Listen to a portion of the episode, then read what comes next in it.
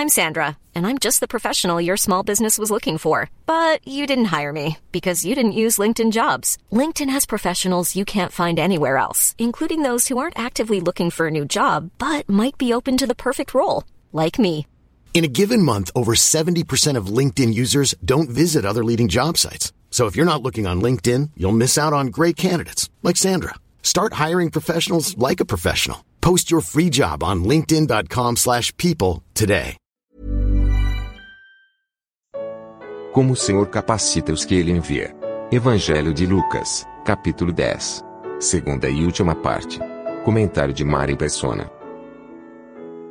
Um outro princípio também importante está direta- diretamente relacionado a isso. Esse capítulo é cheio de, de princípios que a gente pode ap- aplicar também no cristianismo. É o do versículo 16. Quem vos ouve a vós, a mim me ouve. E quem vos rejeita a vós, a mim me rejeita.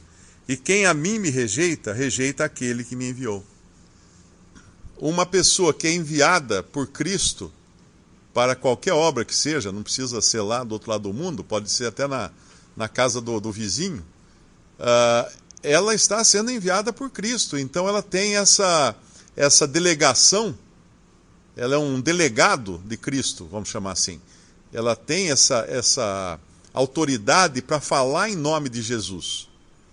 E por isso que é tão, tão importante é, o trabalho de levar a palavra, seja o evangelho, seja o ensino da palavra, a demonstração, exortação, edificação, porque aquele que realmente foi revestido de um espírito para ir a esses lugares, estou falando de espírito agora, é disposição, hein? não, não de, um, de um ser espiritual, mas é claro, ele tem o Espírito Santo, mas ele foi revestido, ele foi com uma disposição, movido pelo Senhor, ele tem autoridade para falar em nome do Senhor. E, obviamente, se ele for recebido, é como o Senhor sendo recebido, as suas palavras sendo recebidas. E se ele for rejeitado, é como o Senhor ser rejeitado. E toda vez que nós levamos a palavra de Deus, nesse, nesse sentido, nós não levamos apenas salvação. Nós levamos condenação também. Então é uma coisa muito séria, muito, muito solene. E aqui ele fala da condenação das cidades que não recebessem os discípulos, que haveria condenação para essas cidades. Obviamente, aqui, como está falando no sentido nacional de Israel, uh, então cidades são representadas aqui e no cristianismo nós teríamos mais a questão individual, de pessoas, rejeitando ou aceitando, porque somos o bom aroma de Cristo, né? Para uns aroma de vida para a vida e para outros de morte para a morte. E aqui também um outro princípio que dá para a gente aprender alguma coisa é esse da diferença de juízos. Muitas vezes as pessoas perguntam, mas uh, então a pessoa tá, quem for condenado está condenado, é tudo igual? Não, não é tudo igual, porque aqui demonstra que Deus tem também diferentes graus de juízo para diferentes situações. Ele vai falar das diferentes cidades aqui, umas recebendo uma penalidade maior que a outra. E eu creio que assim será também com aqueles que se perderão, porque eles serão julgados como num julgamento e, obviamente, receberão penas piores ou, ou menos piores, não direi melhores, mas menos piores, porque uh, já estarão condenados, mas ainda assim haverá justiça no juízo de Deus. Isso é importante a gente sempre lembrar. E como a gente viu no capítulo 9, né? Uh, mais uma vez vem à tona o coração dos discípulos.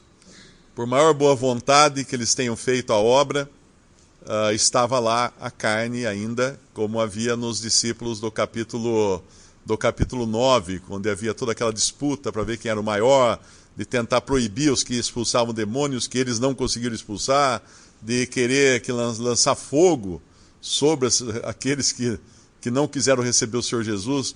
Então essa mesma essa mesma carnalidade, vamos chamar assim, acompanha também aqui, porque nós vemos que eles voltam.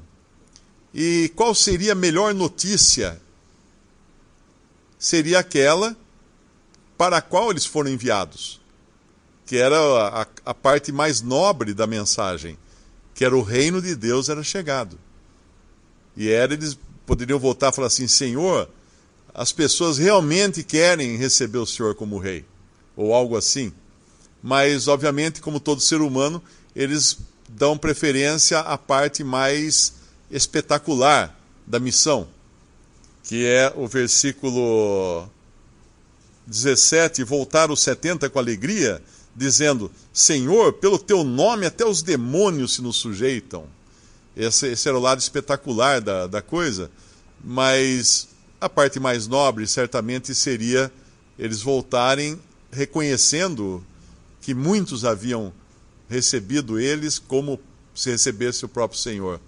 E quando, quando, eles, quando eles falam isso, né, Senhor, até os demônios nos sujeitam, o Senhor responde com uma frase que ela é meio enigmática, porque ele disse-lhes, no versículo 18: Eu vi a Satanás como raio cair do céu.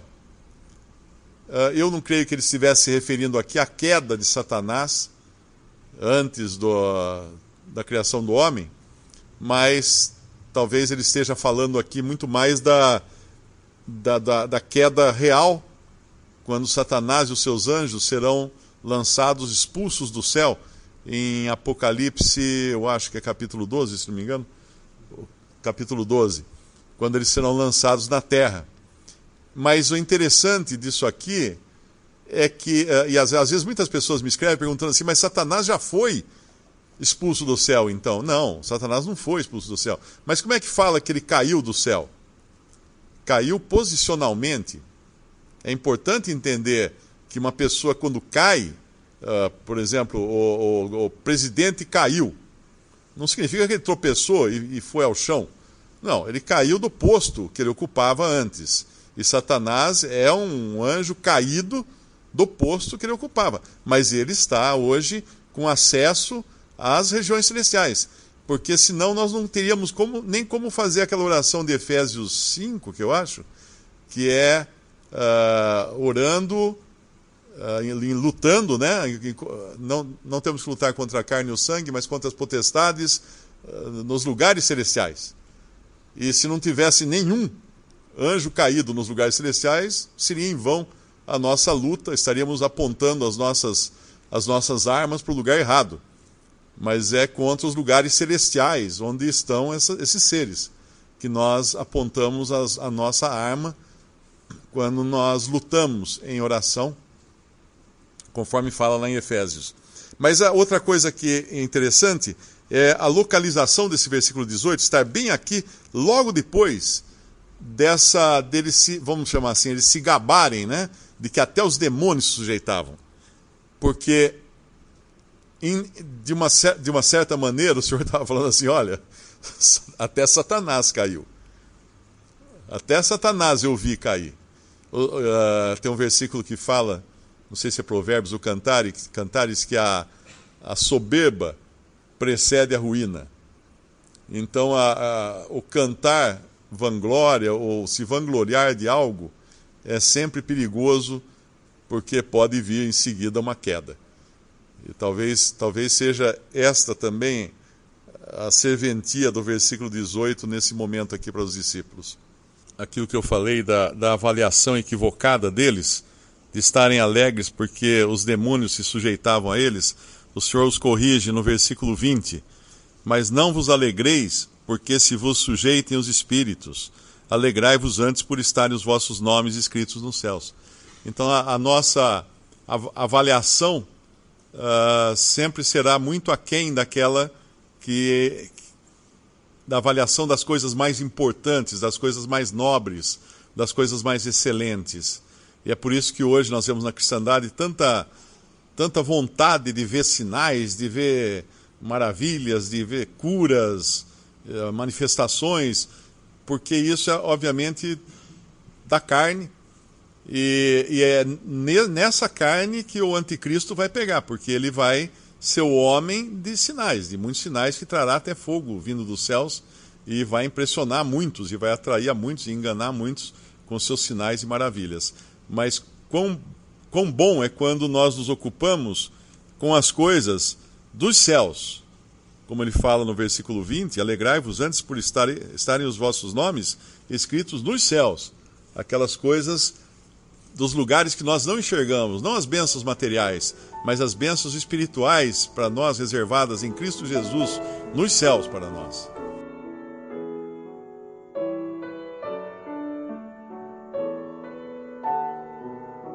Visite respondi.com.br.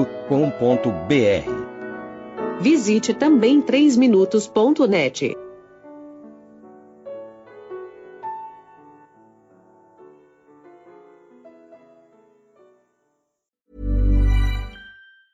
Hey, it's Danny Pellegrino from Everything Iconic. Ready to upgrade your style game without blowing your budget?